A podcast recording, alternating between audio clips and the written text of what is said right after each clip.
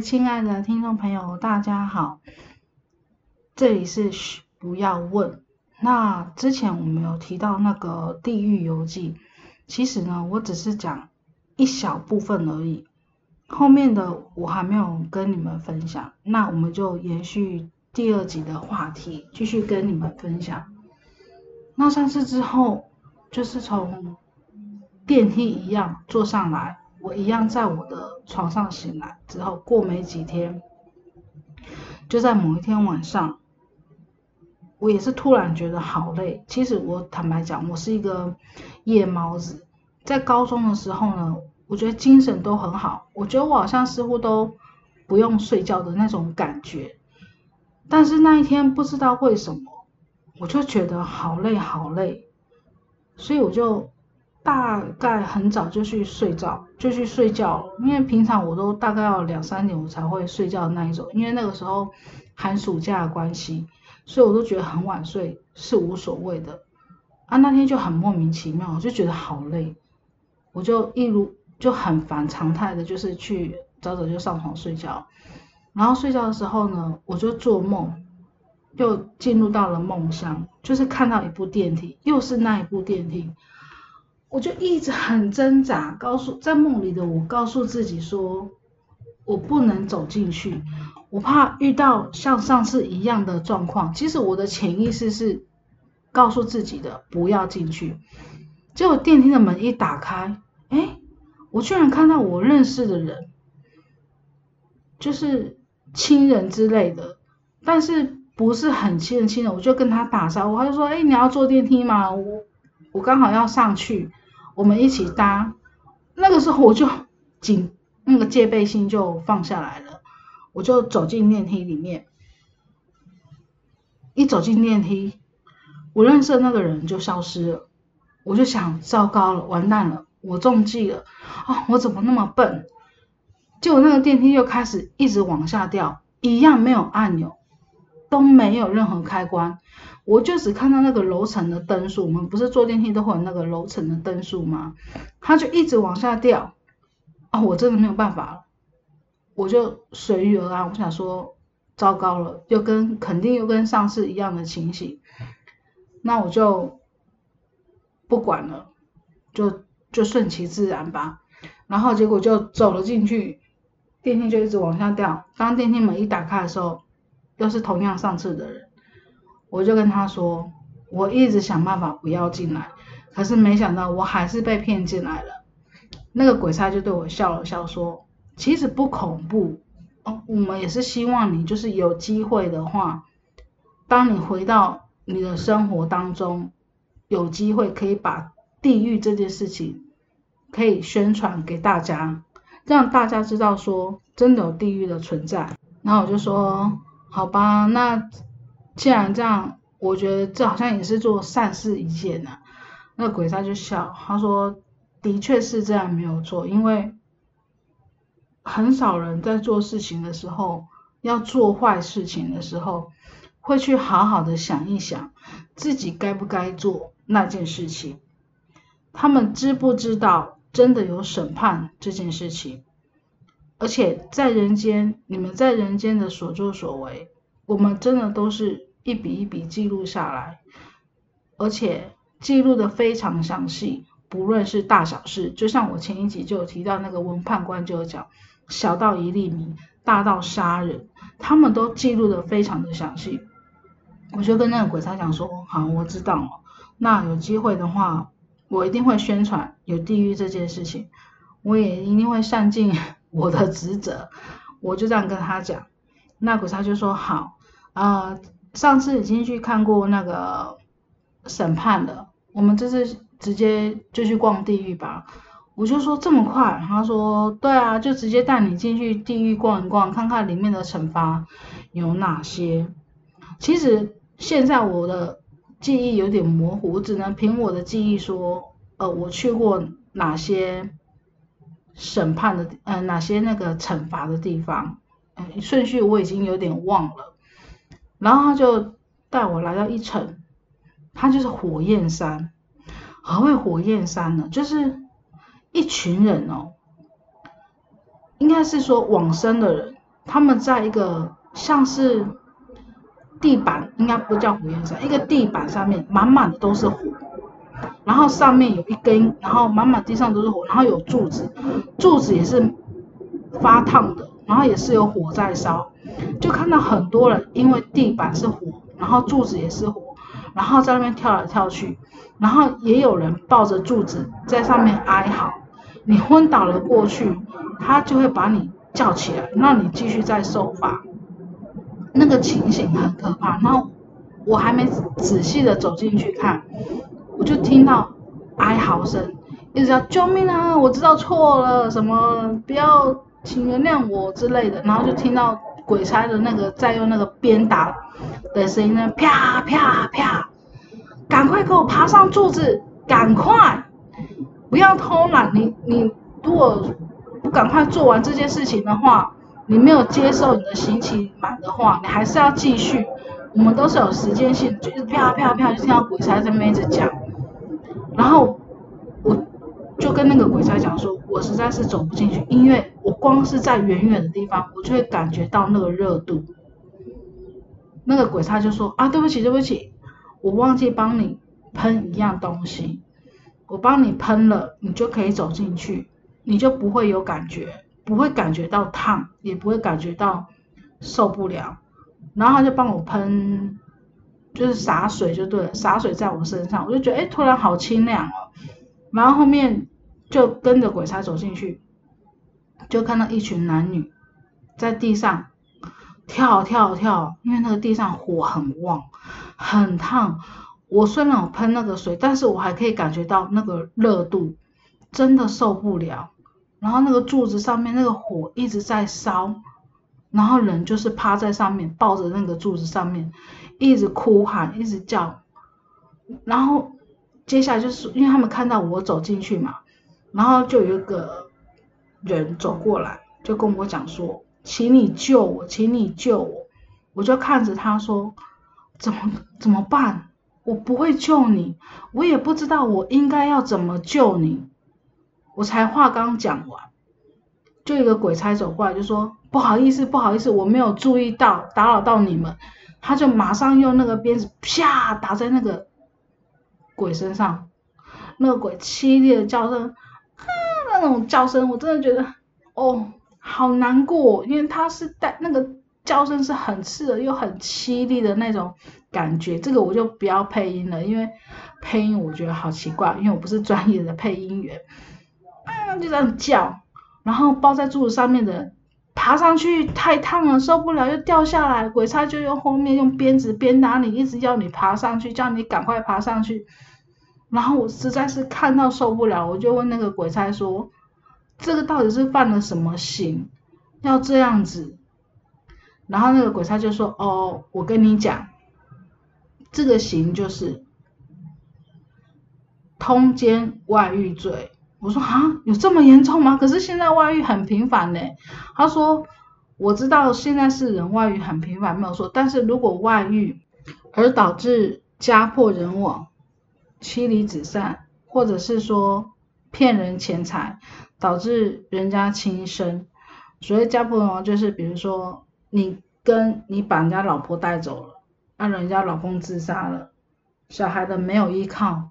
这就是家破人亡，你骗人家钱财，把人家钱财都骗光了，然后导致人家也是自杀身亡，这个就是家破人亡、骗人钱财所必须要遭遇的结果。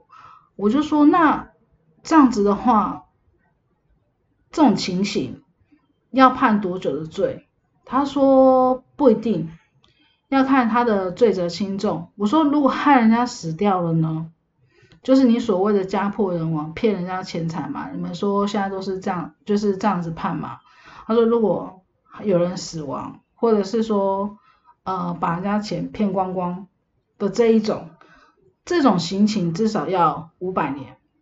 五百年？他就说，对，天上一天，人间三年，地上一。地上一天，人间十年，所以我们这边要判五百年，如果你害人家家破人亡、妻离子散啊，然后骗人钱财的啊，不管是什么样的原因，好，就是来这边享受火刑。然后我就看着在受罚的男男女女们，那种感觉、那种痛苦，我可以感觉得出来。而且我看到，如果说你只要趴在那个柱子上面昏倒的话，他们会用另外一种的东西，一种水泼在你的身上，让你醒来，然后让你再继续接受这个惩罚，一直不停的循环，直到那个刑法在五百年的刑期受完为止。他是没有休息的哦，他是不停的做，他不可能让你休息，比如说让你喝口水啊。喘息一下啊那种的不可能，他就是直接让你一直在那个火的地板上面一直跳，抱着那个火的柱子在上面哀嚎。你只要昏厥过去、晕倒过去，或者是受不了想要逃跑，逃跑他就是用鞭打的，把你鞭打会一直在你身上用鞭子抽打。你昏厥过去，他们就是用一种水让你清醒，然后让你继续。然后当你的皮肤溃烂到不行的时候，他们又用一种水，哦，帮你把皮肤复原。因为我们人的皮肤烫那个程度的时候，是不是就是会溃烂啊？然后表皮层、什么真皮层那个都会不见，它就会让你的身体复原，然后再继续受那个刑法。这个刑法他说一共要受五百年左右，哇！我的天呐！奉劝世人，你要外遇可以，但是不要搞到人家妻离子散，好，也不要搞到人家家破人亡，也不要把人家的那个钱财都骗光光啦。我如果我是觉得说，外遇其实现在来讲很正常，因为有些人真的是婚姻当中有很多的不美满，所以才会想要外遇。但是有没有想过，你要怎么试着去跟另一半沟通？而不是用外遇来解决这件事情。其实，在一个家庭当中，如果真的只剩下责任，我说真的，这个婚姻我觉得也是有一点岌岌可危，因为已经没有爱，有爱才会有责任。如果单纯的只剩下责任，那很多的感觉都是空的。所以，如果说你很发现你们，你跟你的另一半有一些问题的存在了。我建议你们两个可以就是好好的沟通，彼此的协调，因为外遇不是最好的方法，外遇会导导致两个人伤心难过。如果有小孩，小孩也会很难过。但是如果真的走不下去，我还是提倡离婚的，因为怎么讲呢？小孩子每天看你们在那边吵吵闹闹，甚至冷战，这对小孩子来说。也是一种暴力的行为，他们活在爸爸妈妈的情绪阴影下，而不知道该怎么办，也不知道该怎么处理，因为他们没有办法介入爸妈之间的感情生活，或者是他这个他对他觉得他自己还小，要怎么改善这个家庭，他也没有办法去做这样的事情。像我就有听过一个很实际的例子，我一个朋友的朋友，他。很早就嫁给他的先生，那他先生呢，工作能力很强，一家之主，所有的一个家庭的经济来源都是靠他先生。那老婆呢，就是很早嫁给先生之后呢，就没有在工作，所以他并没有谋生能力。有一天，我们三个人就在聊天，哦我朋友介绍给我的，因为他很想了了解离婚后的心情是什么，他就问我说：“你怎么那么有勇气离婚？”我是跟他讲说，不是我有勇气，而是我觉得人生很短暂，我不想要再接受这样子的情况下去，我想要改变我自己，我不想要再像这样子，好像庸庸碌碌的就这样过一生，我也不想要小孩看到我们看到爸爸好对妈妈凶，小孩就吓得要死，我觉得这都是不健康的行为，他就跟我讲说。他其实很想离婚，但是他并没有能力，也没有勇气去做离婚的这件事情。原因很简单，因为他不知道离婚后他能做什么，他也没有经济来源，所以他不敢做。我就跟他讲说，你还很年轻，我们都很年轻，我们都还可以去适应外面的社会，并不是说我们真的很老了无法适应。然后我就问他说：“那你为什么会想要离婚？”他说：“原因是因为她老公光明正大的外遇，光明正大的外遇，就连小三都把他带回来，带回家里，他都不敢说什么。为什么？因为他就是经济的来源，他没有，他认为他自己没有办法谋生。我就觉得这太夸张了啦！你外遇就在外面外遇就好，干嘛把小三带回来呢？”然后我就跟他讲说，我觉得你应该要好好为自己想一想，你又不是很差，我相信你的能力在婚前之前一定是有一定的水准啊，不要这么看不起自己。所以我就，所以我觉得我可以在这边跟大家讲，如果说你们的感情出现问题了，可以好好的谈一谈，不要借由外遇来获得对方对你的重视，或者是说获得另一种的满足感。你可以跟对方好好的沟通，好好的坐下来详谈，或者是好好的创造你们彼此之间的浪漫，不管是对方开始还是由你开始，我希望大家都能够先从自己开始，来为另一半制造一些浪漫，然后来改变自己的一些行为，例如说，呃，你可能你的脾气不太好，你就试着。改变自己的脾气，例如说，你是一个很务实的人，是个不够浪漫的人，你可以试着为生活增添一点点的小情趣。因为我觉得现在的外遇实在是太多了，就像曾经我妈妈跟我讲的，以前古代人 不能说古代人，他们那个年代的人是不懂得什么叫做外遇，哦，都是一个东西用很久，坏掉了就是再修，再修，再修。不像现在的人坏掉了就是买新的，他当然了，我也是买新的啦。但是一但是我又很节俭的个性，如果说能修的能修的好的，我一样把它修好，然后再继续用，因为毕竟我还是一个念旧的人，所以我觉得说，在一个家庭里面，不管是你们夫妻之间的吵架，还是冷暴力，对小孩来说都是一个很大的伤害。希望各位不要对小孩子造成一些很大的困扰，因为他们真的也不知道该怎么去处理爸妈之间的问题。那听到这边，你你想想看嘛，如果外遇而导致妻离子散、家破人亡，或者是说你骗人家的钱财，哦，然后你要受五百年的这种刑期，非常得不偿失呢。我是说真的。或许你会觉得说啊，那只是在梦里的骗人的，但是问题是，它就像真的，就像连续剧一样，又来到了下一集。他是跟我讲说，那个鬼差他有跟我讲说，信者很信，不信者一样不信，很不信然后，那到了下面，你就知道到底是有没有这种东西。而现在呢，不讲求来世报，而是现世报。那这都是题外话了。后面他跟我讲完，说这个刑法是什么原因而受罚的，我就说那我知道了。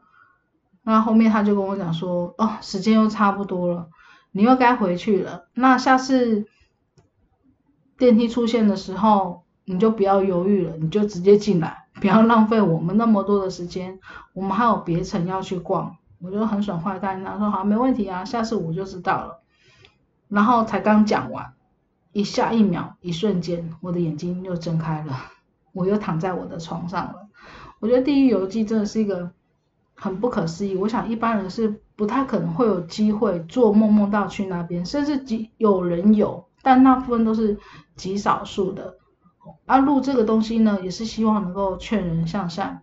那之后呢，还会有许多的《地狱游记》跟大家分享。